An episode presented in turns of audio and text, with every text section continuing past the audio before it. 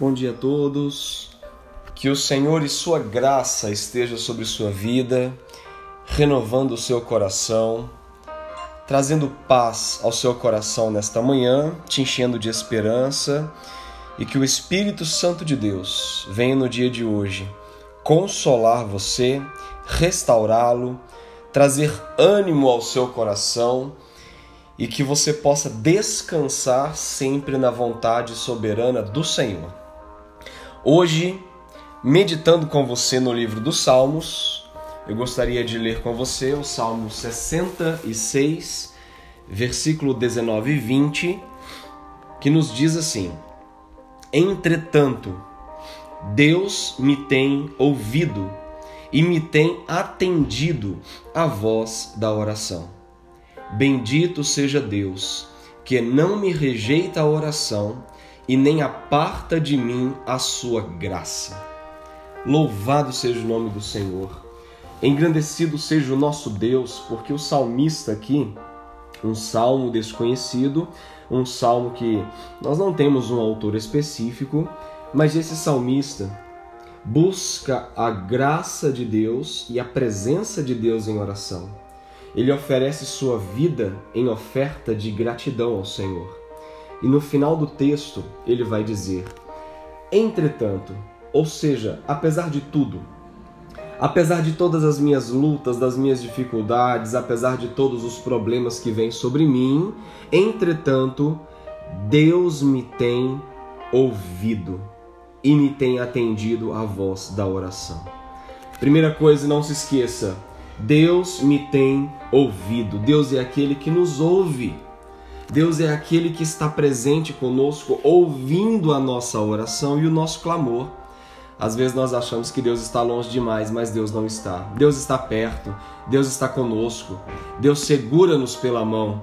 Ele está sempre conosco ouvindo a nossa oração, porque o próprio salmista diz: "E me tem atendido a voz da oração". A sua oração não é deixada de lado. A sua oração não é abandonada. Você não está abandonado. Ele está ouvindo a sua oração, ele te conhece, ele sabe quem você é. E então o salmista declara: Deus me tem ouvido. É fato, é certeza, é segurança. É você que está falando com Deus e ele está te ouvindo. É você que está clamando ao Senhor e Ele está te atendendo, mesmo que às vezes Ele não atenda a nossa oração do jeito que tanto queremos. A Bíblia mesmo diz que nós não sabemos orar como convém. Nós não sabemos realmente, é por isso que precisamos do próprio Deus para interceder por nós, porque nós não sabemos orar como convém. Somos falhos, somos fracos, somos seres humanos que não sabemos dar um passo sequer. Mas Deus ele é fiel, ele é gracioso, ele é misericordioso.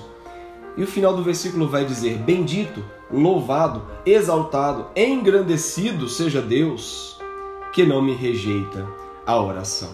Ele não rejeita a sua oração. Ele não rejeita suas palavras, seu choro, seu clamor, suas súplicas, sua entrega, sua dependência, sua intimidade, o seu quebrantamento, ele não rejeita. O único Deus que não espera de você algo em troca é o nosso Deus, o Deus de Israel. Ele deseja nossa vida como um todo, nosso coração, nossa história, nossos pensamentos, nossas palavras. Ele não rejeita você. E o texto diz que além de não nos rejeitar, ele nos dá presentes. E um presente de Deus é: nem aparta de mim a sua graça.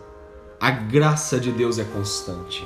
A graça de Deus é intimamente derramada sobre a nossa vida, sobre a minha vida e sobre a sua vida. Viva debaixo da graça de Deus. Hoje, viva na presença do Senhor. Entregue o teu caminho ao Senhor. Descanse nele, confie nele. O mais, o mais ele fará. Que Jesus te abençoe. Que Ele derrame da sua graça sobre você. Que Ele derrame do seu amor sobre a sua vida. Derrame o seu coração na presença do Senhor. Que Jesus te abençoe.